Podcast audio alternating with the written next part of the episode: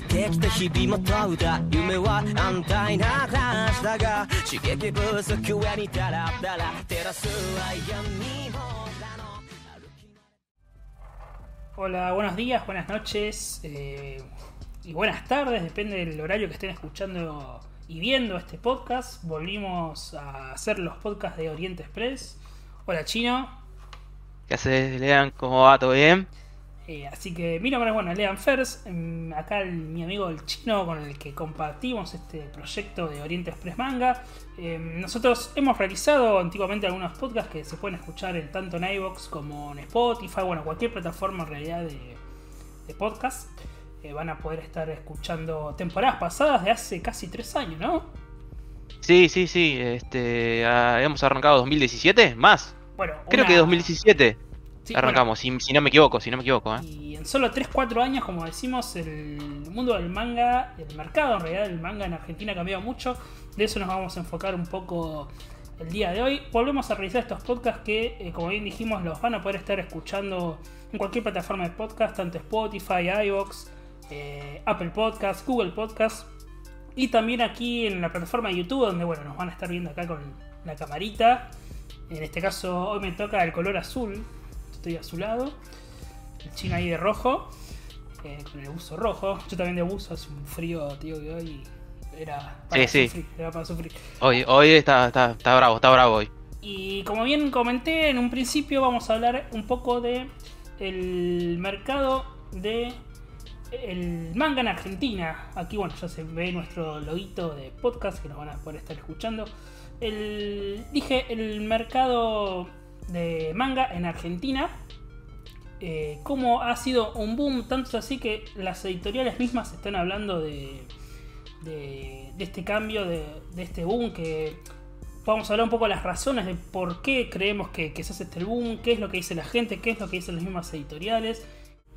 Aquí vamos a ver una imagen de una de las bateas repletas de, una comiquería, una comiquería amiga que siempre la mencionamos, que en este caso es Book pero puede ser cualquier comiquería que tiene las bateas llenas de, de manga, las estanterías. Eh, la, realmente es un boom, no sé, vos chino, ¿qué opinas un poco? ¿Ves este boom, este incremento de gente en comiquerías? Hablamos un poco de- del tema. Eh, mirá, yo ya le había dicho, creo que lo he mencionado en un podcast. Bueno, primero eh, mencionar que estamos contentos de volver a nuestras raíces, que son Sí, los podcasts. sí, sí. Y bueno, ahora le, le agrega- así empezamos nosotros y bueno, ahora le agregamos la imagen porque bueno, ya hoy en día tiene que haber, tiene que estar acompañado. Este, pero volviendo al tema, sí, sí, eh, justamente en algún podcast creo haber mencionado que para mí, eh, o sea, es el momento de oro, por decirlo de alguna manera, eh, para, o sea, hasta a día de hoy, obvio, capaz que el día de mañana todavía crece más, pero a día de hoy este es el momento de oro como para poder eh, iniciarse o estar eh, en, esto a los que nos gusta el manga, porque realmente hay, hay mucho, hay mucho en el mercado eh, nacional más que nada, porque antes sabía que llegaba alguna que otra cosa, pero era todo de afuera. Este, yo recuerdo haber ido a alguna comiquería o en una y que era comiquería básicamente. Había algún que otro manga, bueno, los de Ibrea, obvio, que era la única editorial que había, este, y que hubo por mucho tiempo, a pesar de que hubo alguna que otra dando vueltas, este, la única que siempre siguió eh, firme, y, pero la gran mayoría era todo cómics y nada, nada de manga. Este, pero hoy en día, pues, si uno va a cualquier ya comiquería, ya ve la cantidad ahí, estanterías y estanterías, como bien dijiste y como se puede ver, hay mangas y mangas de edición nacional de lo que quieras casi.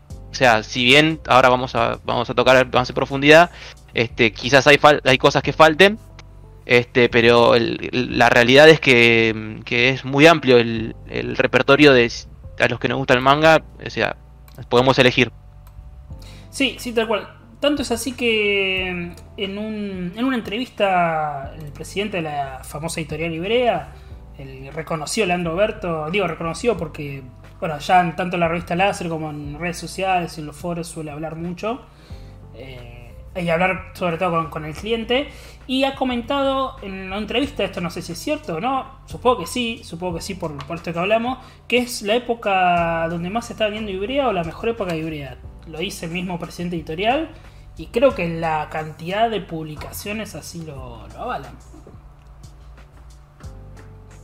eh, una- un tema que vamos a hablar es una nota, una nota de la página Auroboros, que vamos a dejar el link en la descripción cuando esté subido esto en YouTube, de, escrito por Diego Labra, donde habla un poco también sobre el boom del manga y, nos da unos gráficos que ahora nosotros vamos a, a ponernos imágenes y vamos a analizar unos, unos gráficos sobre eh, la cantidad de publicaciones y la cantidad de publicaciones que se fue dando en el mercado argentino eh, desglosado por años. Eso lo vamos a comentar eh, ahora en un momento.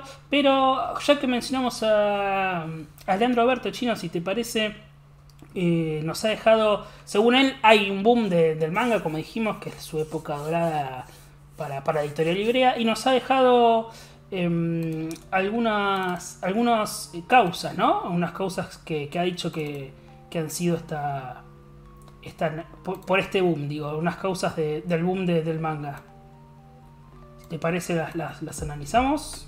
Dale, dale, le- leete, leemos una por una y vamos tocando punto por punto a ver qué es lo que dice nuestro director favorito. Perfecto, perfecto, sí. El, bueno, aquí dejamos acá en imagen, se puede ver. Esto lo, escri- lo escribió en una en una nota que él mismo escribió en su blog, en el blog de Ibrea, que lo mencionamos, que es Ibreality, donde eh, contesta preguntas del público y, y diferentes consultas que, le van haciendo a sus clientes. Y aparte, él subió una nota sobre esto que, que hablamos del boom del, del manga, del mercado del manga en Argentina. Y según él ha dado con cuatro razones que las podemos comentar. Eh, la primera dice que esto se viene desde el 2020, este boom, cuando explota eh, según en el mercado, debido al encierro. Dice que eh, debido a, a la cuarentena, que la gente justamente está encerrada en su casa, eh, se revivió algunos viejos, unas viejas pasiones, como puede ser el manga, bueno, o ver anime, que antes tenía como aparcadas, bueno, ahora que tengo tiempo a ver qué hago, y surgió esta, este nuevo hobby.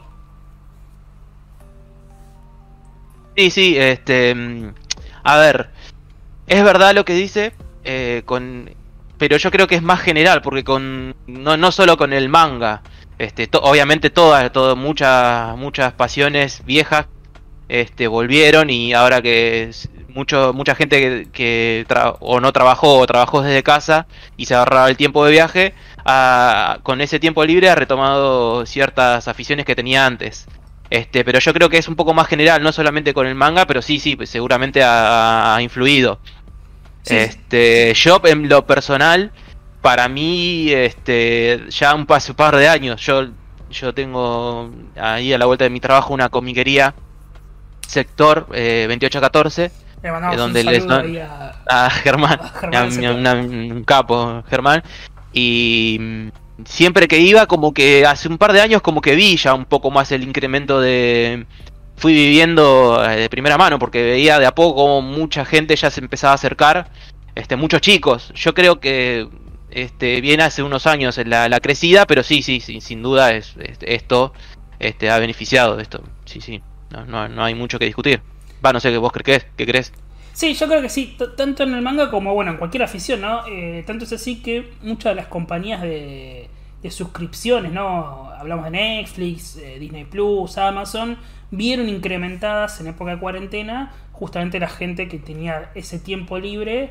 Bueno, ¿qué hago? Miro una serie como, no sé, leer manga o ver anime, ¿no? Hablamos de, aficiones, de hobbies, como que se dio un incremento de todo esto en cuarentena. Eso me parece que sí, es un, un punto a favor. También mucha gente, eh, hablando de, de ese primer punto, mucha gente que volvió, entre comillas, a, al manga, ¿no? Porque mucha gente, 30 años, nuestra edad, bueno, nosotros somos unos viciados que, que o nunca dejamos, o dejamos un año y después volvemos, unos meses nos acomodamos, después volvemos, es como que siempre estamos ahí, ¿no? Pero mucha gente que eh, dice, yo leía esto de chico, yo veía Slam Dunk de chico, hoy tengo una edición de Slam Dunk nueva, o no sabía que había una edición de Dragon Ball, voy y la compro, ¿no? Claro, claro, eso ahora si, lo pones así es verdad, porque todo este boom de las series me, viejas, por decirlo de una manera, no, no tan actuales, se dio ahora en cuarentena, las, todas las reediciones. O sea, ahí sí, ahí claramente se ve que aprovecharon el, el boom de la lectura y que está claramente apuntado a la gente más grande. porque se, ahora se está reeditando Saint Seiya, se reeditó Slam Dunk, este, bueno, Eh, eh, Ranma, Dragon Yu Yu sí. Hakusho, un montón de reediciones eh, que está claramente apuntado al público, así que sí, es verdad, este, mucha gente de nuestra edad eh, habrá aprovechado la cuarentena y habrá vuelto a este hobby, ¿no? Sí, sí, eso bueno, también habla acá el punto 2 que se puede ver que es eh, qué anime hay en Netflix y volver a, a esta afición que uno tenía de chico, de adolescente Claro. y eso también habla Sí, sí. Leandro Alberto en el punto 2 y en el punto 3 habla sobre la apertura masiva de comiquerías en todo el país. Sí. Bueno, pero déjame hacer un comentario sobre el punto 2, porque eso yo Sí. creo que es, es muy importante. A ver, por es favor. muy importantísimo el tema de, de- de las plataformas online de, de streaming. Es, es mucho muy Este, importante. Es mucho, muy importante realmente porque eh, mucha gente se volvió a conectar con, con, eh, con el anime. Este, y en base a eso, este, no solamente, ahí sí ya lo veo un poco más general porque no solamente nosotros, los de nuestra edad, que dijeron, bueno, eh, te suben, qué sé yo, eh, Bleach, ponele uno de más o menos veintipico años que ya tiene sus años Bleach, o Naruto, Sí, este, te suben Naruto. Eh, o después te suben alguna otra serie un poco más vieja. Este, y, y como que te reconectás con esa infancia y decís, che, no, eh, se enteran por ahí en las redes, con esto también de las redes sociales, se enteran, uh, se está editando este, este manga, estaría bueno tenerlo. Este, y yo creo que también el, el tema de las plataformas de streaming de, en general y tanto de anime eh, ha favorecido mucho y más que con la facilidad de, de- de obtenerlo y en realidad no es tan caro porque si hubiera sido caro este mucha gente no le hubiera no hubiera accedido y la- y no solo eso sino también lo que yo veo es como que perdón que estoy hablando mucho pero la, no, no, sí. que las favor. plataformas eh, masivas, o sea, uno no, quizás un pibe de 30, 35 años, vamos a ponerle, un pibe de 35 años, Oh, bueno, gracias no por te con- decirnos pibes. claro, no, y sí, porque no, yo también estoy ahí cerca, pero un pibe de 35 años no te va a contratar Crunchyroll, pero te contrata Netflix o te contrata Amazon y ya ahí tiene anime. Entonces ahí vuelve a acceder a lo que es eso. Sí, sí, la importancia del anime en Netflix y en Amazon es ese. Es como la importancia de eh, los mangas en los diarios, ¿no? Es el nuevo público, o sea, de captar a la red atrapando peces, ¿no? Captar ese público Claro. o que no estaba o que estuvo en un momento y tiene que volver. Porque Crunchyroll, obviamente, es para los fanáticos que están al día, tiene todo el series al día y demás, ¿no? Para los que conocen. Pero eh, como dijiste bien chino, un- una persona de 30 años. Uh, mira, subieron Saint Seiya, Saga de Hades, esto no lo vi, esto nunca lo vi, esto sí, de chico, Netflix. Bueno, veo que hay, uy, mira, hay uno de Devilman, dicen que está bueno, es medio adulto, uy, vamos a ver qué hay.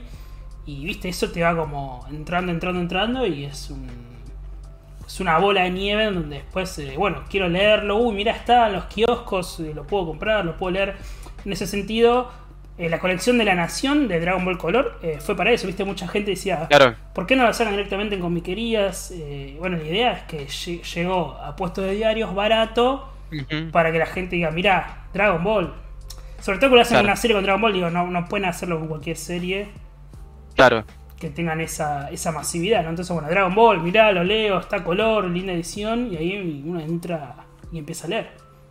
Claro, sí, sí. eh, también es importante eso de, de que sea que haya varios varios lugares como para poder ubicarlo, porque eh, quizás vuelvo a, lo- a la gente grande, ¿no? Este, nosotros que somos un poco más grandes, que estamos, o sea, alguien que está fuera del tema, no te va a ir a una comiquería, difícil que te entre, eh, pero cap así porque sí, pero capaz que justo pasa por un puesto de diario y lo ve ahí y lo, lo engancha y dice, bueno, ah, está bueno, eh, y, lo, y lo empieza a comprar. Y después capaz que sí termina en una comiquería con, cuando se empieza, le, le agarra más la afición.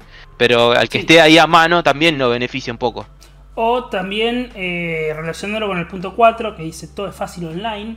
Justamente creo que tiene que ver eh, un poco con eso, ¿no? Lo veo capaz en un puesto de diario o me lo recomendó un amigo, che, están editando, no sé, ahora la edición de Saint Seiya, por ejemplo.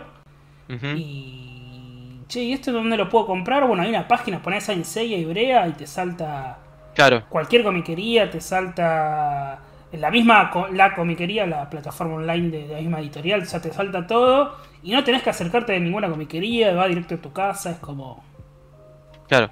ideal. En ese sentido. Este. Claro, ahora yo tengo algo que decir para el, por el punto 4. Pero vamos primero al 3, así no, no perdemos el, el orden. Sí, sí, dale. ¿Qué era lo que decía?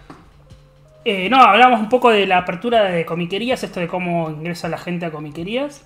Claro. Tanto es así Sí, que sí, sí. muchas de las comiquerías están vendiendo, eh, inciso, están vendiendo mucho. No sé si vos fuiste viernes a comiquería, esas viernes, los famosos viernes de novedades. Eh, no, no, no, no, nunca fui. Hace dos meses fui a una comiquería un viernes de novedad. La cantidad de cola que hay, la gente que está comprando, viste, como si fuera a agotarse, que de hecho se agota. Y vamos a hablar un poco de las reediciones, de, de cómo se está reeditando encima. Se están agotando todos los, los mangas constantemente.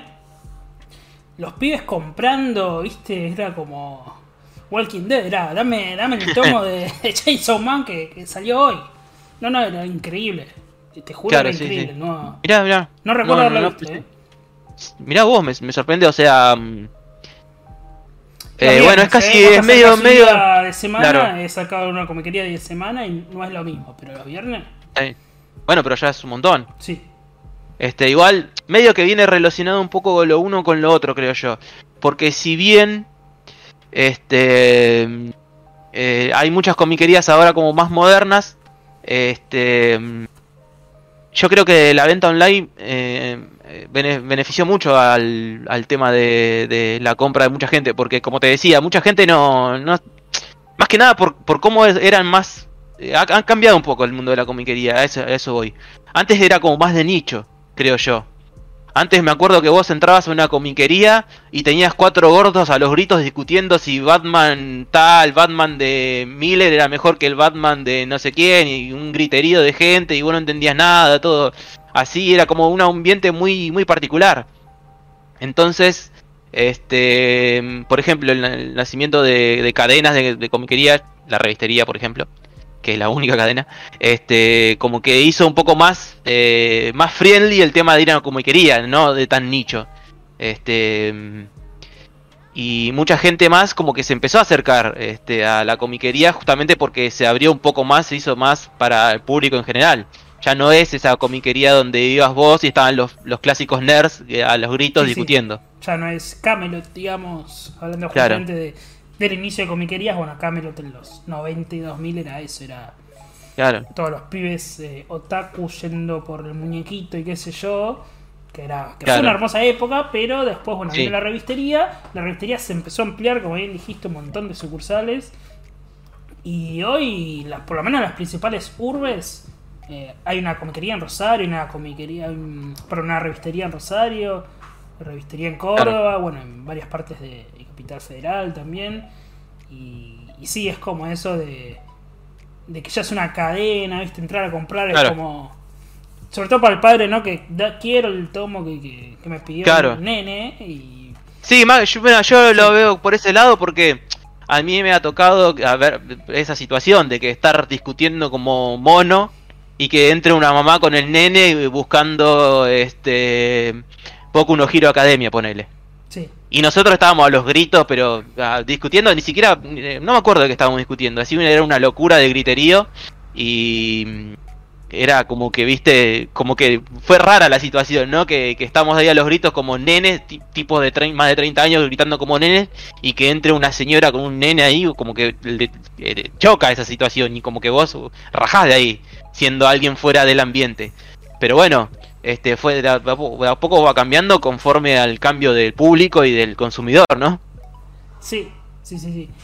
Y entró Y también... bueno, y si, y si no, están, eh, como bien decía, el tema de, la, de las plataformas online, que lo menciona claramente ahí en el, en el, en el cuarto punto. Sí, sí, y no solo, digo, no solo de nenes que entran, sino muchos pibe, muchos pibe, ¿viste? Mucho pibe, digo, adolescente o, o ya entrando a los 20 años que también, ¿viste? Nunca se había entrado al manga, empezó a ver, porque el anime también, dijimos en cuarentena, se, se masificó y ya entran a leer, ¿viste? Pibes de 20 años o 20 años para abajo Claro. y que eso se había parido, había pasado mucho en los 90 o principios de 2000, ¿no? El tema del auge del anime, Magic Kid, Cartoon Network.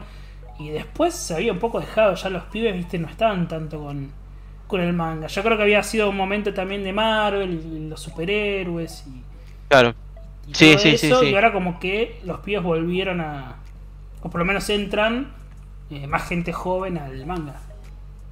Claro, sí, sí, no, no, no se, no se sectoriza tanto. Este, y es un poco más eh, como en Japón, digamos, por el- para el público en general. Este, no es tan de nicho como, como antes. Sí, sí, sí, sí, tal, tal cual. Eh, bueno, si querés podemos ir pasando... Ah, una cosa que, también me olvidaba, habíamos mencionado, va, vos chino habías mencionado el tema de los precios, ¿no? Que es bastante acce- accesible. En calidad de, en precio dólar, digamos. En España, por ejemplo, que nos suele llegar material, los mangas o los tomos tan comunes están 8 euros y medio. Con lo cual acá está la mitad, digamos. Al cambio oficial, obviamente. Eh, yo creo que también los precios competitivos ayudaron un poco a este auge. También creo que esos precios más bajos se debe a que, bueno, nuestra capacidad adquisitiva no es la misma que Claro. la europea, ¿no? Sí, sí, sin duda, sin duda. Es que si no, no, no vende. O sea, es claro. Sí. Si sale más, este, o sea, si sale más, tenés que ofrecer algo más. Que bueno, ahora seguramente vamos a hablar un poco de, las de las ediciones y eso. Sí, Pero sí, si vos querés vender algo así masivo, algo que, que vender, no le podés poner un precio muy, muy porque asustas a la gente. la realidad es esa. Y, y la competencia creo que también es eso, es cómo vendo más que la competencia. Bueno, en el caso de Editorial Librea, calidad y precio bajo.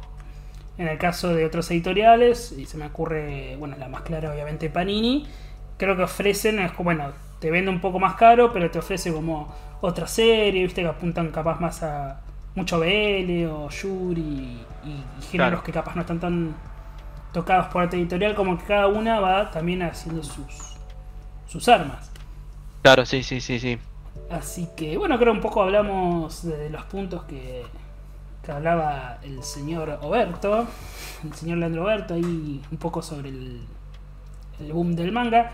Y hablando del boom del manga, vamos a analizar unos cuadros, unos gráficos que nos va a, a dejar patente cómo es este boom del manga. Que como bien dije lo pueden ver en la nota que está en la página de Ouroboros. Que eh, repito, va a estar el link igualmente en la descripción. Pues los invitamos a leer, es, es muy interesante y en base a eso nosotros estamos eh, debatiendo, ¿no? Eh, vamos a ver un poco cómo van a ser el incremento de tomos publicados en Argentina, ¿no?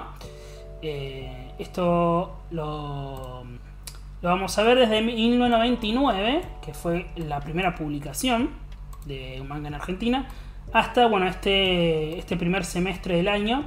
Que cabe aclarar, en este primer semestre del año se ha publicado más manga que en todo, que en todo 2020 y ya me parece, por lo menos a mí me parece una, una locura. Sí. Sí, sí, sí. En seis meses, siete meses, no sé qué me estamos allá, siete meses, ocho meses. Sí, sí, sí, igual la gráfica creo que llega hasta, hasta junio. Ah, listo. Sí, sí, y Me- oh, bueno, ahí la... O sea que puede ser hasta el doble. Si a mitad de año se editó eso, se puede llegar al doble. Y, y sí, sí, yo creo que va a llegar, ¿eh? Yo creo que va a llegar. Qué bárbaro. Ahora vamos a ver. Ahí está, está el gráfico en pantalla. Igualmente nosotros lo. Y junio del 2021, es verdad. Ahí está. Nosotros igualmente lo, lo vamos a estar comentando. Una banda. Porque si bien se ve un poco chiquito, nosotros lo, lo vamos a ir desglosando igual punto por punto, ¿no? Entonces, bueno, la publicación de manga en Argentina arrancó en 1999 con la suma nada más y nada menos que de 8 tomos. 8 tomos que encima eran los tomos cortados a la mitad, como se les dice, que eran los tomos de 100 páginas, no el tankobon japonés que tiene 200. Como no se acostumbraba a publicar eso, se publicaba a la mitad, ¿no? Eran dos tomitos de 100 páginas, ¿no? Caso, la primera publicación de Rama y medio, ¿no? Era esa edición. O sea que si, si encima lo, lo llevas a la mitad serían cuatro, serían cuatro ¿no? Claro. Eh, Sí, sí, serían cuatro de lo que hoy lo que hoy se publica un tan común común. Exactamente. Ya en el 2000 y 2001 podemos ver un, un incremento bastante, ya más del doble. Eh, por lo menos en 2000 ya eran 23. 23 mangas publicados. En 2001 35 mangas publicados, pero ya en 2002 vamos a ver una baja sensible debido justamente a la famosa crisis del 2001 en Argentina. Se ve que eso paralizó bastante la, la publicación, ¿no?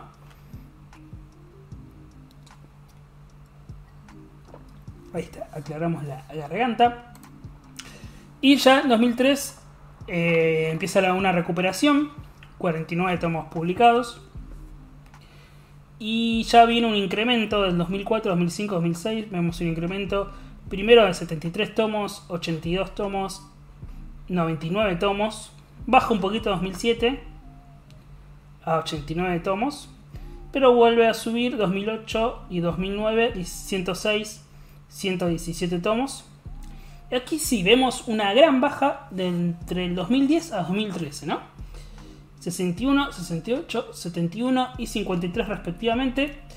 Yo creo que esto se debe, no sé qué- opinas vos chino, a que justamente en el 2010 vino una crisis mundial que paralizó bastantes licencias y la editorial Librea, que era justamente casi la, la única en el país hasta que en 2008 bueno, apareció, apareció la extinta LARP, que ya no está con nosotros, en paz descanse.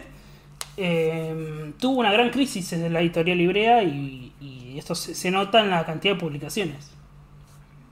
Sí, sí, sí.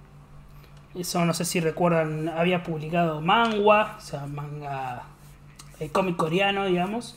Había publicado cosas argentinas, como que en esa época Ibrea me parece que publicaba lo que podía, lo que podía, lo que le daba. Claro, sí, sí, sí. Eh, eso se nota en la cantidad de, de tomos. Tanto que en 2013, mira, es una baja muy sensible, casi que volvemos al 2003, ¿no? Mira, 10 años, 10 años de, de atraso. Y ya 2014 repunta, pero ya el doble de 2013, es una locura el repunte. Eh, 103 tomos publicados, 2015 99, un poquito en baja. Y ya en 2016 creo que viene el boom. También me acuerdo que en 2016 se abre el mercado porque estaba también el tema de retención. No sé si te acordás chino que no se podía Sí, girar dólares al sí, exterior, sí. si estaba medio complicado el, el tema. claro, y eso también, yo creo, además de la crisis obvia, este también eso, el tema del el 2010 creo que también influye un poco el tema de, lo, de las restricciones tanto de importación como de, de divisas. Sí, sí, sí, tal cual. No, no se podía girar y no se. Muchas editoriales, Square Enix, por ejemplo, o Kodansha, no, no vendían para Argentina directamente. Eh, Car Captor, Sa- Sakura, Sakura Car Captor, no se podía publicar. Tuvo una primera publicación en el principio que 2002, por ahí. En tomito, viste esos tomitos de sin sobrecubierta nada, hasta bueno, ahora después tuvo la edición deluxe. Pero Kodansha, Square Enix no vendían para Argentina. Full Metal tardó una banda en llegar acá a publicarse. No sé en qué año se, se llegó a publicar acá en el país, si en 2016, 2017, por esa época. Por esa época. Em, estábamos, bueno, en el 2016, 135 tomos. Ya en el 2017 viene un gran avance para, para la industria, con 200 tomos. Claro, que es donde yo digo, para que yo empecé a notar un poco más el El que se empezaba a abrir un poco, Bueno, como que más gente 2017, empezaba a acceder. No sé si fue el año. Creo que se empezó a publicar hasta Goku no Hiro, mira, sí, lo que vos decías, chino. Y creo que hasta con Titan fue por ese año. Me parece que fue ese año de. Puede ser, puede ser, puede ser, sí. Sí, sí. De que se empieza a abrir ahí el, el mercado. Y ya 2018, 237. Ya ahí viene imparable. 2019, 250. 2020, que en plena pandemia, que uno dice, bueno, estuvieron de hecho cerradas muchas imprentas y comiquerías, estuvieron, llegaron a estar cerradas un, un mes y, y algo más. Y aún así tenemos 281 tomos publicados. Y 2021, lo que va a junio 2021, 282. O sea, ya superamos el 2020. Esto era junio, o sea, ya en agosto lo hemos superado por mucho más. Sí, sí, sí, sí. Este, bueno, también tiene que ver eh, la subida, obvio, con la aparición de, de nuevas editoriales. Obviamente Panini, OVNI, que se metió en manga. Este. mm, po- Por ahí nomás eh, eh, Utopía corriendo de atrás, pero igual aportando. O sea, ya no era solo Ibrea, ya eran un par de editoriales a- eh, sumando al, al catálogo. Sí, sobre todo 2017, eh, que vos decías el año que eh, veías este, este cambio, renovación en público. También recuerdo que, si bien con muy, muy poquito, ya Panini 2017 empezaba a publicar en Argentina. Muy poquito, porque creo que era solo One Punch Man y Assassination Cla- Classroom. Creo que con Sí, esas dos. Después muy Sí, sí. poquito empezó a liberar licencias Y creo que donde despega mucho Panini 2019-2020 fue cuando empieza a, cope- a competir Hebrea de cara a cara. Ya con Berserk, de hecho hasta con Shonen de moda como Jujutsu Kaisen, eso que antes publicaba Claro. Hebrea, ya se lo competía Panini. Y como bien decís también, bueno, muchas editoriales, Utopía, OVNI. OVNI que solo había Claro. publicado cómic. Claro. Creo que el, pa- para mí, capaz que me, me equivoco, Panini, que digamos como que dio el, el, eh, digamos el paso adelante y, de- y para decir acá estoy yo cuando empezó a publicar Naruto. Sí, cuando pierde la licencia del ARP, eh, One Piece y Death Note van para Ibrea y Panini se queda con Naruto. Que eran como los tres ahí, las tres licencias más jugosas de- del ARP. Que había dejado el ARP. Eh, sí, tal cual. Otra editorial, bueno, ahora una nueva, que también hablamos de Kemuri, una editorial hecha por eh, un, un influencer, podemos decir, el famoso mangatuber Leo, que se hace una editorial, sea una persona que viene de hablar de sobre manga eh, y anime, ya se puede hacer una, una editorial y puede invertir, digamos, en una editorial porque se ve que el mercado puede aceptar una editorial. Eso también era algo impensado, ¿no? Que, que, que surja una editorial así chiquita, porque habíamos dicho Hebrea, habíamos dicho LARP y nada más, ¿eh? Ujú. Sí, sí, sí, sí, sí. Este, eso habla de lo saludable que está el mercado, por, por un lado.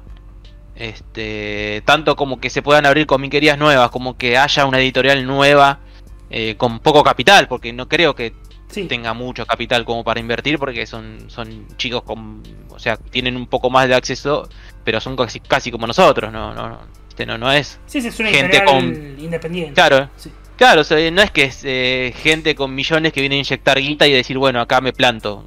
Una multinacional a onda Panini. Este, son pibes que dijeron, bueno, eh, vamos con este proyecto. Sus ahorros lo emitieron en eso.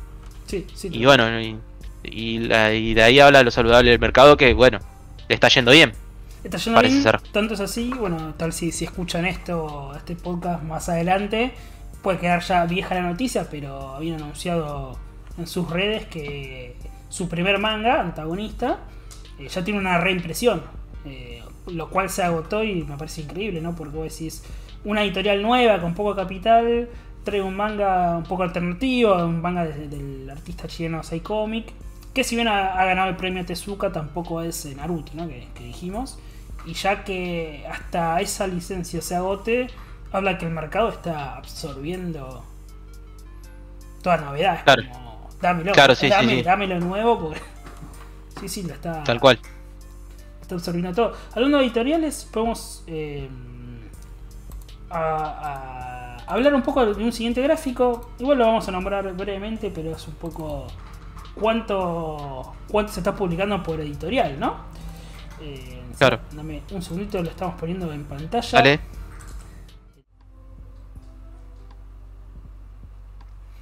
Bueno, ahí he hecho el, corte de, rigor. eh, Mientras acomodamos la, la imagen. Aquí tenemos un recuadro que se va a ver eh, tal vez un poco chico ¿no? en, esta pantalla, pero nosotros igualmente vamos a estar eh, leyéndolo. Eh, habla de desde el enero de 2016 hasta junio de 2021 las publicaciones desglosadas por editorial, ¿no? Si mencionamos, por ejemplo, enero de 2016, vamos a ver que Ibrea publicaba 13 tomos, que es el recuadro rojo. El recuadro blanco es LARP. Increíblemente, LARP 2016 publicaba dos tomos en enero de 2016. Y un tomo publicaba Utopía, que debe ser Getalia, ¿no? Sí. La que publicaba sí, creo que- con, con Deus. La co- co-publicada con Deus.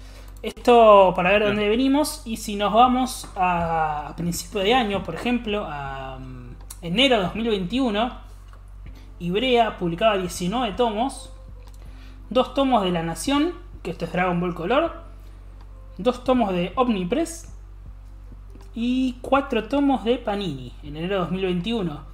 Aquí ya vemos que en enero siempre, bueno, un poco baja por el tema de las vacaciones, pero si por ejemplo nos vamos a, al último mes ¿no? del recuadro, que es, que es junio, Ibrea tiene 32 tomos publicados en junio, Panini tiene 21 tomos publicados en junio, Utopía 1, Omnipress 3 y La Nación, dos tomos nuevamente de, de la colección de Dragon Ball Color, ¿no?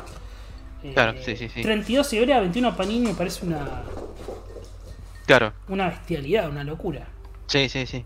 Bueno, claramente el gráfico, así vi- viéndolo a grandes, grandes rasgos, claro, predominante eh, Ibrea, y a partir del dos, de fines de 2019 como que empezó a crecer ahí eh, Panini, como bien decíamos. Sí.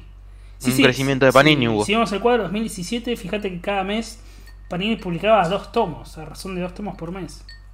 Sí, 2017. que seguramente eran los que Sí. mencionábamos, no sé si lo llegamos a mencionar eh, o sí o no, pero lo volvemos a mencionar. Sí. Eh, lo de One Punch Sí. y Assassination Classroom. Lo que sí no me acordaba es que, fíjate que en enero y febrero 2018, enero y marzo 2018 hay dos tomos del ARP. Yo no sabía que el ARP había durado hasta 2018, pensé que se había muerto antes. Sí, no, yo también tenía como la memoria de que de que mucho antes. Sí. Este, está bien que es muy esporádicamente lo que publica, No, no era pero sí, no, pero sí, para yo tenía la idea de de, de, ah, que yo 2014, 2013 estaba muerta. Y bueno, ahora esto me, me da me, me explica este y me, me hace entender de por qué eh, tardó tanto Ibrea o las otras editoriales en conseguir las las las las eh, ¿cómo se llama? las licencias de, de porque la realidad es que hasta hasta marzo de 2018 LARP, exi- LARP existía Sí, sí, la licencia todavía tenía. Tenía, bueno, caso Monster, que se anunció ahora la licencia, todavía la, la, la tenía LARP. Y ya en 2017 se pueden ver que casi todos los meses habían dos tomos publicados, por ejemplo, de. De bueno, dijimos de Panini. Y Omnipress publicaba uno, uno por mes. Fíjate en el 2017, diciembre de 2017, dos, dos tomos. eh, que eran Attack on Titan. eh, arrancó Panini, que venía de tener mucho éxito con, con Marvel. Si hablamos de editoriales nacionales, Omnipress claramente me parece la segunda más grande, luego de Ibrea. Eh, ahora, por ejemplo, con DC Comics está publicando una barbaridad. En manga tal vez no tanto, pero bueno, se animó a ciertas licencias. a- claro a Akira, ¿no? Ediciones nacionales que. La Espada del Inmortal, ¿no? Eh, Ediciones Ujú. que soñábamos, ¿no? Que, que lleguen, bueno, Claro. llegaron de, de parte de, de OVNI, un poco distintas un digamos poco distintas. En realidad, a ver, OVNI este, empezó, digamos, con la idea, yo creo, de hacer eh, un, un Ibrea, por decirlo de una manera, porque empezó con dos shonen. Sí, sí, empezó Este- queriendo go- golpear, golpear ahí fuerte. Yo creo que le erró el timing con uno, y con el otro fue el timing perfecto, pero que bueno, no, no sé si no le salió, o la, la periodicidad no- le jugó en contra, no sé cuál fue el, el motivo. Pero bueno, eh, estamos hablando obviamente de Shingeki, de Sí. Attack on Titan, y de Soul Eater. Sí, sí, que Claramente Soul Eater totalmente fuera de, de, de término, todavía digamos. están publicando y le cuesta, no saben cómo terminarlo. Sí.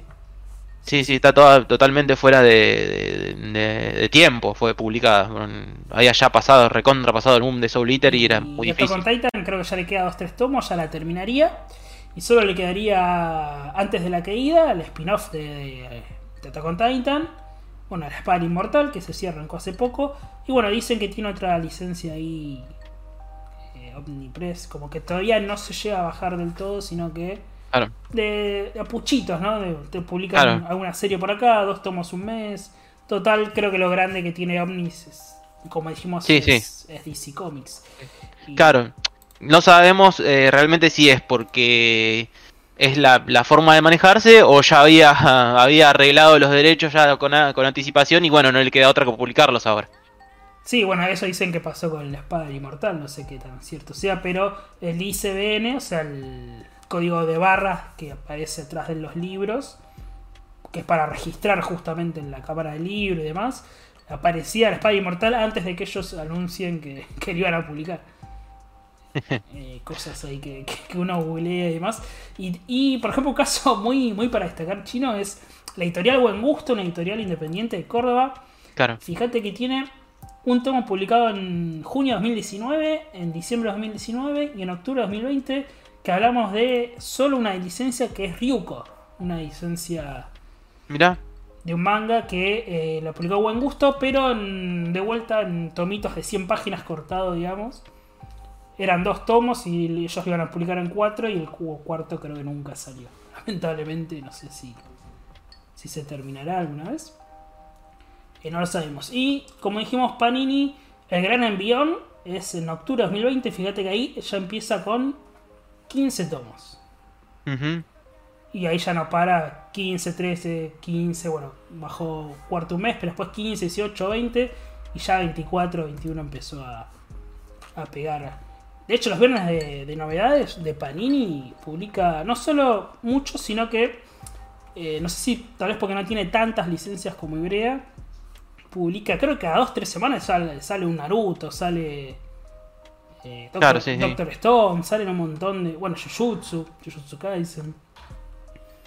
Salen con mucha frecuencia. Sí, sí, sí. Este, a ver, a ver si vos me, me ayudás eh, hablando de editoriales, porque no lo veo. El de, ¿te acordás del manga Insect Cage? Sí, de Utopía. Ah, Utopía lo publicaba. Sí. Ah, está bien, está bien. No recordaba. Yo decía, ¿quién publi- publicaba? Porque me vino a la memoria ese Insect Cage. Yo decía, "Che, ¿me falta un editorial o, o qué pasa? claro, Utopía- Bueno, si vamos a Utopía, hablando ya que vamos a editoriales chicas y dijimos un poco buen gusto, que era nada, digamos, poco a poco. Utopía tiene, sí, fíjate, muy esporádico. Tiene en junio de 2018, tiene un tomo. En enero de 2019, perdón, febrero de 2019 tiene un tomo. Como que es muy, muy esporádico. En marzo de 2020 tiene un tomo.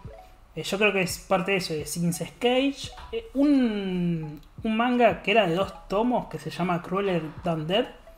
Ah, también me publicó acuerdo. el primer tomo y el segundo por ahora nunca lo publicó. Mirá, Eh, está publicando, bueno, Chobits, bastante irregular. Vos habías empezado, ¿no? Chobits. Eh, sí, creo que el primer tomo nomás tuve.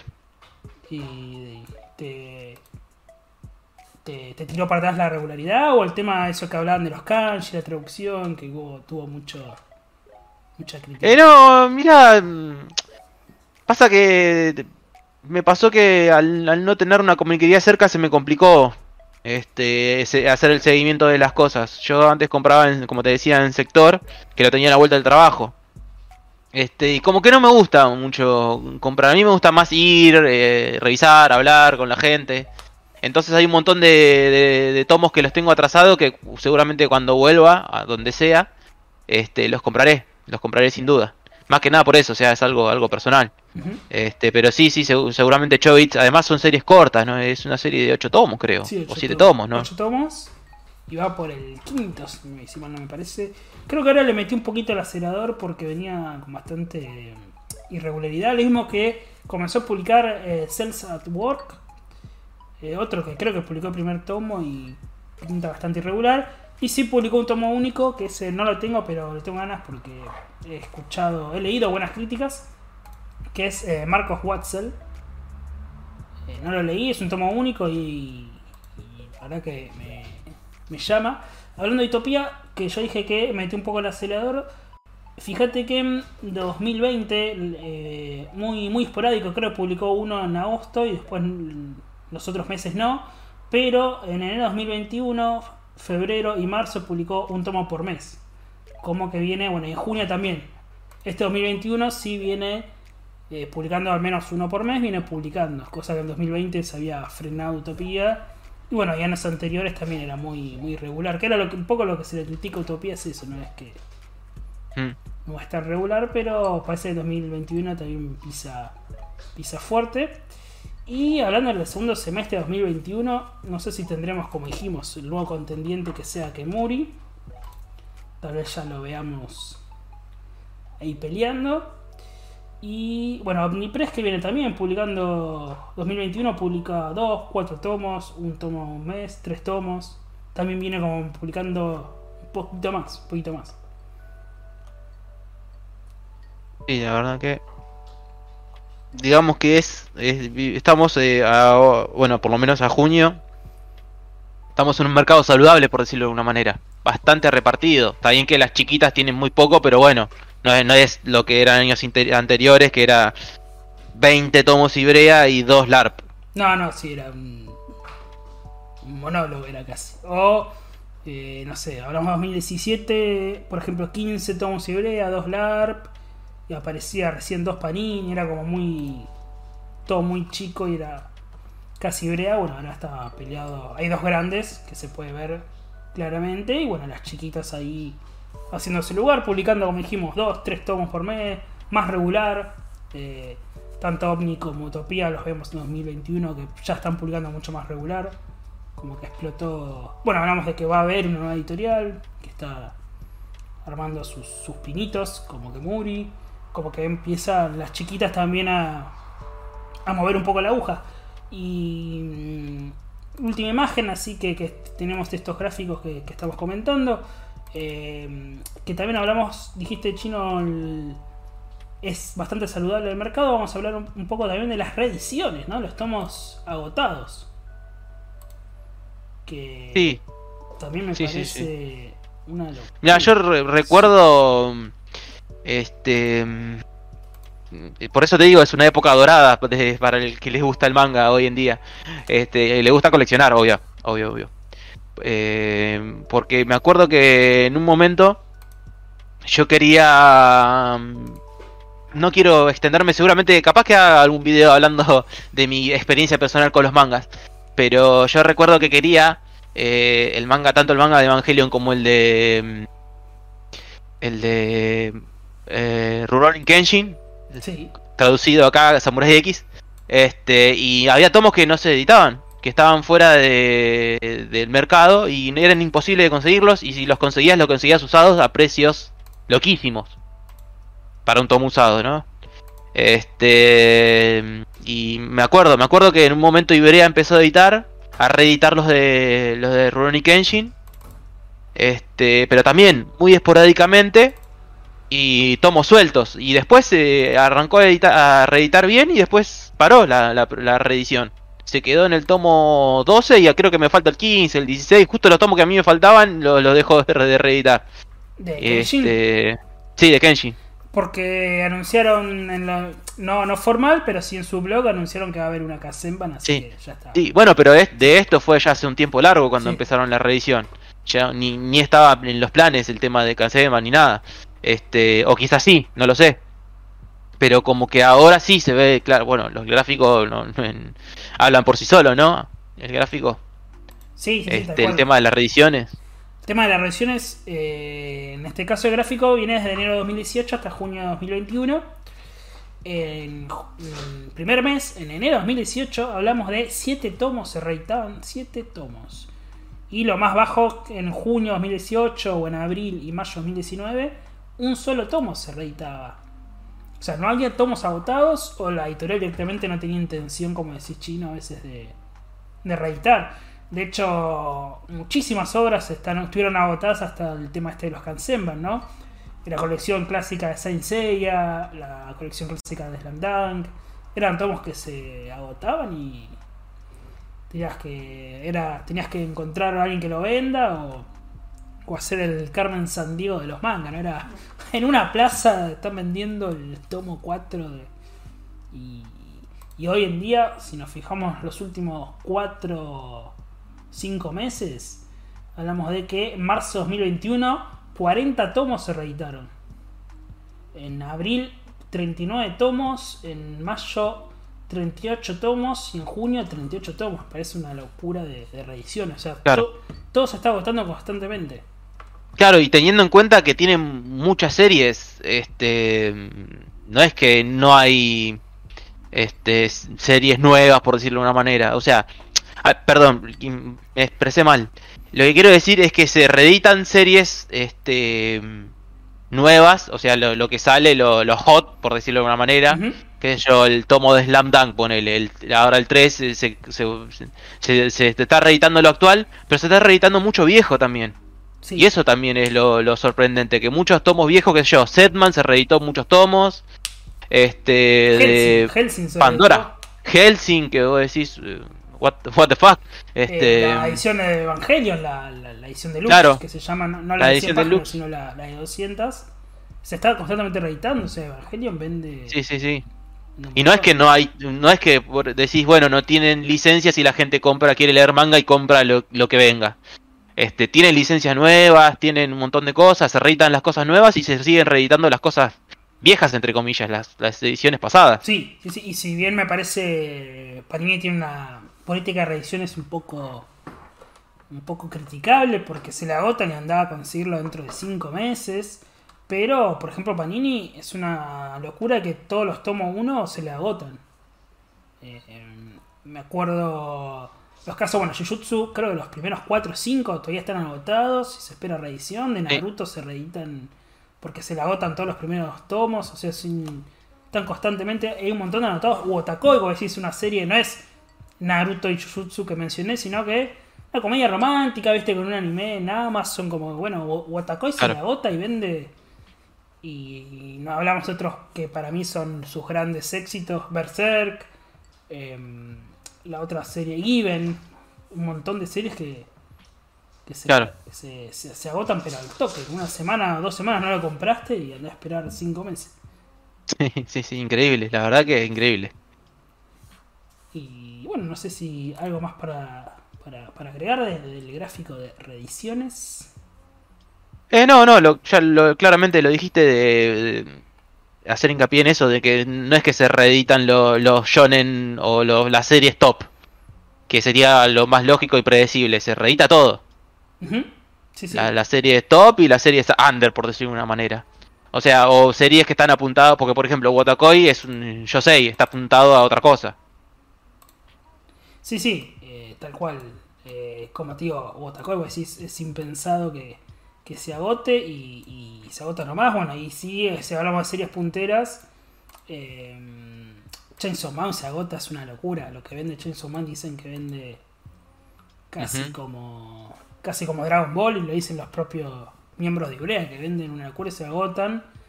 Y bueno, Haikyuu es otro éxito, dicen que vende vende, digamos, es lo hot. Y bueno, después dijimos series viejas, series que no venden tanto. Dimos ejemplos que se agotan también. Es, es increíble, la verdad que sí. Es, una locura en, en, revisiones. Bueno, acá volvemos a nuestro loguito ahí de Oriente. Ya para, para finalizar la charla. Así que bueno, podemos dar unas conclusiones finales. A ver qué nos parece todo este boom. Eh, boom que también nos va a dejar una pregunta china. A ver si, si te animas a contestarla. Que es ¿El boom es un boom o es una burbuja de, venta que se pincha en algún momento? Eh, o sea, es hacer futurología, ¿no? Pero... No, yo creo que no. Yo creo que se va a estabilizar más que que sea una burbuja. Este subió hasta un pico y se va a quedar ahí. Para mí no va a subir mucho más. No es que va, eh, va a ir escalando, escalando, escalando. Pero tampoco es una burbuja que se va a reventar y va a desaparecer todo, creo yo. este... no pasa lo que vimos en el 2010, 2011, 2012, ese, ese bajón grande eh, que vimos que se publicaban o... si, la, si las condiciones si las condiciones acompañan este yo creo que no o sea no va a seguir creciendo pero se, se va a mantener digamos se va a mantener esta esta, digamos, esta, esta salubridad, se podrá decir. Sí, sí los fanáticos del manga dirían ni un paso atrás, ¿no? Como... Claro, sí, sí, sí.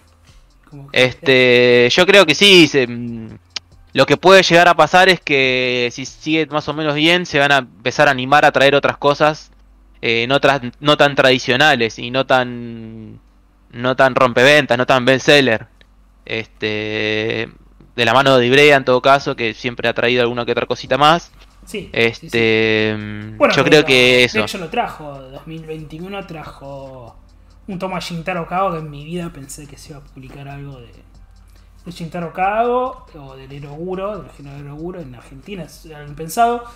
Y si bien, como dijiste, chino, falta todavía, en particular para mí, bueno, y ya muchos lo andan diciendo, es el tema de lo clásico que supongo que llegará en algún momento. Para mí no todo, no todo lo clásico, que en España se publica cualquier cantidad de manga clásico, pero clásico digo manga de los 70, ¿no? De, lo que todos piden, ¿no? Tezuka, Tatsumi, un poco por, por, ese lado. Pero yo creo que en algún momento, o sea, ya cuánta licencia rompeventa, digamos, te puede quedar, ¿no? Pues se está publicando todo. Sí, sí, sí, de lo importante, por decirlo de una manera, este, hasta se atreven a traer, que es lo que hablamos en el, en el, que no lo mencionamos, pero sí mencionamos el, el título en sí, este, a Nagatoro, que mm, no es un rompeventas, la realidad es esa, vende bien, es reconocido, pero no es un shonen actual que está en los primeros puestos. Es una serie ahí, digamos, que tiene su, su fandom y nada más. Y hasta se animan a traer eso. Sí, sí, sí. Y se animan, mira, algo que me, me dejaste picando, se animan a traer algo que era impensado también años atrás. Era la publicación casi al día con Japón de series que todavía no tenían el anime. Y se me ocurre, mira, lo que se me viene a la mente es Spy Family. van 5 o 6 tomos y, y, así sin anime y ya, ya está. Chau, te lo publican. O Sí. el caso más reciente, que hay un video en nuestro canal que lo pueden ver, el de Rooster Fighter, que va un solo tomo en Japón, recopilado, y al toque te lo publican porque vende, porque es lo que la gente pide. Claro.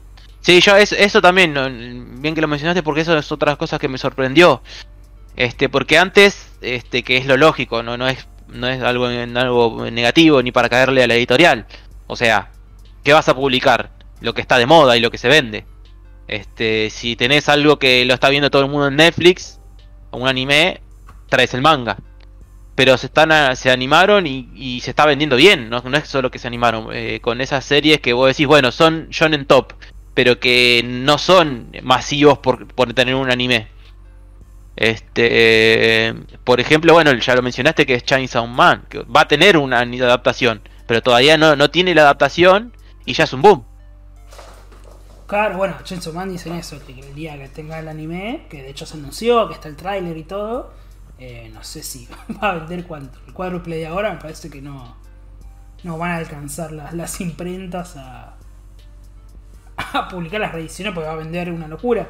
Hablando de imprentas, como también para, para mencionar, lo que muchos ya están empezando a ver es que el cuello de botella del mercado algún momento lo será el poder adquisitivo de la gente, algún momento será el no poder comprar tanta novedad, pero por ahora el tema más que nada el cuello de botella viene por el lado de, de la imprenta y, y, el diseño o la edición, en el sentido de que creo que el mercado está eh, aceptando toda la novedad que le llegue.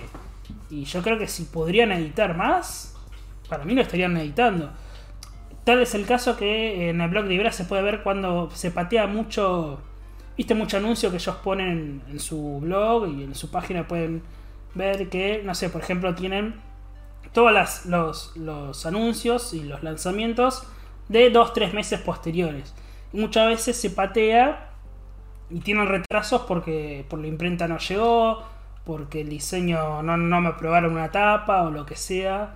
Eh, como que se retrasan por ellos mismos, o sea, su mismo trabajo y la misma imprenta retrasa las salidas que la gente lo pide y le estaría comprando. Sí, sí, este, la verdad que es increíble. Es increíble, no, no se puede creer. Este, ya no es una cuestión de, de que viene por otro lado, es, es ellos que nos dan abasto. Sí, sí, no, o sea, no es la de, verdad que publico 10 tomos o 5 tomos al mes porque si publico 6 ya no me compren. Es, no puedo publicar eh, más de 10 por mes porque no llego a, a producirlo, porque si, si pudiera hacer 12, hago 12 y lo vendo igual, es como... Por Qué ahora, bárbaro. Sí, sí, por ahora sí. Increíble, por eso digo, la pregunta es si, si será la burbuja, no será la burbuja. Yo opino así, eh, creo que parecido a vos, Chino, el tema de que en algún momento va a bajar. Yo creo que se va, se va a tender a estabilizar porque me parece demasiado. Pero no creo que se llegue a esa caída abrupta que hemos visto yo creo que eso se dio más que nada por la crisis del 2001, una crisis económica muy grande, o bueno, por una crisis de una editorial que había bajado mucho su, su producción, ¿no? Exacto. Este, un breve comentario o pensamiento para, para finalizar ya, porque ya estuvimos hablando un montón, no sé cuánto va. Este, no sé si va con este. Con, con, el tema así, pero ya fue, yo lo digo. ¿Qué opinas vos que falta? O sea, ya hablando de, series en particular. O sea, no géneros, porque vos mencionaste el género o, o, también lo, lo sectorizaste de cosas del 70. Pero ¿qué vos decís? ¿Qué serie falta hoy? Vos decís, esta serie falta. Yo para mí, una sola serie es la que vos decís tiene que estar. Y después las otras son como más debatibles. Eh, Pero yo tengo una de que digo tiene que estar es- esta así. ¿Como serie o como autor decís? Hay, para mí hay No, una- no, serie. Ah, se- serie. Hay un autor Sí, sí. que, bueno, es el que lo mencionamos. Para mí, Tezuka tiene que estar. Eh, creo en un podcast nosotros, mira, hace 3-4 años cuando hablamos que, que hacíamos estos podcasts, que de hecho están subidos a Spotify, iVoox y, todas las plataformas, decíamos, che, en Argentina falta, mira, esto lo decíamos en el 2017, falta Inio Sano, falta Junji Ito, como que bueno, un poco de otra cosa. Hoy en día teníamos todo Junji Ito, todo Asano, hasta Shintaro Kago, llegan cosas, pero bueno, todavía no se animan con, por tema de derechos o tal vez por tema de ventas, a, a Osamu Tezuka. Para mí eso falta eh, una o dos horas, sobre todo, viste que tiene muchas eh, autoconclusivas, de dos tomos. Y en cuanto a serie, eh, te podría decir una, pero me parece que no, no va a llegar. Que para mí ¿Cuál? es... eh, si me decís un manga que falta de los 90 o los 2000, Detective Conan, pero para mí es- no sé. No, no, no, eh, son, más, son, son 100 tomos, me parece muy difícil. Sí, sí. ¿Vos, cuál, cuál decías? Mira, para mí el, el manga, digamos, como para tener ahí la... la- porque tenés todos los boom de todas las épocas. Tenés Saint Seiya, tenés Dragon Ball, tenés Bleach, eh, tenés Naruto, tenés ahora Jujutsu Kaisen, eh, eh, Demon Slayer, Kimetsu no Yaiba. Yo creo que, digamos, la, la obra que faltaría este mm, es eh, Hokuto no Ken. El Uh, puño de la estrella sí. del norte. Para mí esa es, es una deuda todavía. Como que son series que tienen que estar. Sí. Lo mismo yo opinaba con Berserk y con Hunter x Hunter. Son series que, que tienen que estar. Bueno, Hunter, digamos, para que un Hunter, merca- eh, yo creo que si no estaba Panini no, no llegaba más. Eso es verdad. Eso es verdad. Puede ser. Si no había competencia, para mí era impensable que llegue. Sobre todo porque siempre la editorial decía, me acuerdo, eh, me acuerdo cuando se le preguntaban los blogs, las redes sociales, decían, no tiene, no tiene continuidad, no tiene fin, es muy difícil. Y después de unos años, cuando ya con la competencia era llegó, nos llegó algo que era impensado Hunter x Hunter. Y hablando de Hokuto, sí, para mí es una serie, de hecho es la serie casi pionera de lo que se conoce como eh, Shonen Neketsu, ¿no? Claro. En un blog se le, se le ha comentado mucho, se le ha preguntado mucho en, en el blog de Ibrea si, si la van a traer y siempre ha mencionado que no pueden por un tema de la licencia de que pertenece a Planeta, a la editorial Planeta, que la publica en España, en tomo Kazenban. Eh, De hecho, yo tengo ahí el, primer tomo de la biblioteca. Pero eh, también tiene los derechos de, mm, digamos, para todo el, eh, el habla hispana. Entonces, para toda Latinoamérica se supone que son del planeta y igual como planeta no le interesa, digamos, contra- o sea, contrató la licencia por, por toda la región, pero solo la tiene España, así que eso es lo que dicen en el blog, como que no, no nos estaría llegando por ese lado. Eh, supongo que será verdad, supongo que será verdad porque si no creo que Claro, ya la estarían publicando. Sí. ya estaría- y sería un reanuncio, pero no sé. No sé si en algún momento le vencerán ese, ese contrato, si en unos años lo podremos tener. Claro, o se puede modificar, de que decir, bueno, vos lo tenés en España, pero hay un montón de países que no. ¿Viste? Capaz que ah, le buscan una vuelta. Sí, sí, ojalá, sí, sí, es una de las series que falta. Bueno, como dije, eh, Detective Conan pasa que es imposible esa, me parece. Con 100 tomos. Claro, sí, sí, se complica, se O sea, complica. por más que sean 12 en uno, qué sé yo, tengo que hacer 50 tomos. Eh, no Sí, sé muy- si muy difícil. Los fanáticos de Conan, a ver, yo me incluyo, fanático de Conan, pero, viste, el tomo 30 doble, ¿cómo, cómo haces? No, no, no, te entra en la biblioteca. Ojo, Claro, yo pensé que le pasaba lo mismo, ¿no? Y Jojo Bizarre está... Sí. Sí, sí, sí, la verdad que es un- una gran sorpresa que hayan publicado Yoyo. Y dicen que le va bien encima, así que... Sí, sí, sí. Así que no, no sé. La, la veo difícil, la veo difícil igual. Así que, mm, bueno, ya podemos ir cerrando nuestro formato podcast. Eh, no sé si alguna conclusión ahí final, chino, como para ir cerrando. No, eh, simplemente mm, salir un poco de lo del tema y decir, bueno, gracias los que llegaron hasta acá, gracias por escucharnos. Este, estamos contentos de volver a esto, como bien que lo dije al principio, pero igual eh, estamos contentos de, hacer de nuevo esto que nos gusta en formato podcast, pero eh, vamos a seguirle metiéndole onda al canal y vamos a empezar a publicar más videos, más reseñas, alguna que otra cosita, alguna que otra sección nueva. Le vamos a meter ahí onda para que, el que le gustó este se pueda, le pueda seguir, eh, pueda seguir teniendo contenido de, estas cosas tan lindas que nos gusta que es el manga. Sí, sí, el manga, la cultura oriental, el anime y todo lo que, lo que se relaciona. Eh, lo vamos a repetir. estamos en todas las plataformas de podcast, Google Podcast, iBox, Spotify allí nos pueden escuchar. Eh, y también escuchar barra ver en YouTube, eh, ya que es el, tema audiovisual, ¿no? Eh, y también nos pueden dejar los comentarios, los comentarios en YouTube, comentarios en iVoox, Spotify, bueno, no, permite comentarios, pero en los comentarios, bueno, nos pueden decir qué, piensan de este tema, del mercado, estas gráficas que hemos hablado. Nos pueden comentar qué, les parece o qué opinan del, boom, si es que va a ser una burbuja, ¿no? Todos los temas que hemos hablado lo, nos pueden dejar en los comentarios. Y como dijiste, Chino, em, en el canal justamente de YouTube de Oriente Express Manga, eh, allí van a poder encontrar bueno, reseñas manga que, vamos subiendo, de algunas que otras secciones, que como verán ya estamos subiendo asiduamente cada 3-4 días hay, hay un videito nuevo y hablamos un poco de, este tema, ¿no? Así que, si te parece bien, bueno, te, te saludo Chino, lo hemos grabado tarde, tarde una noche. Eh, creo que valió la pena, porque a uno le gusta ¿no? hablar de, estas cosas. Eh, va a estar subido en unos días al canal. Nosotros decimos unos días eh, desde cuando lo grabamos. va a estar subido al canal y, a las plataformas de podcast.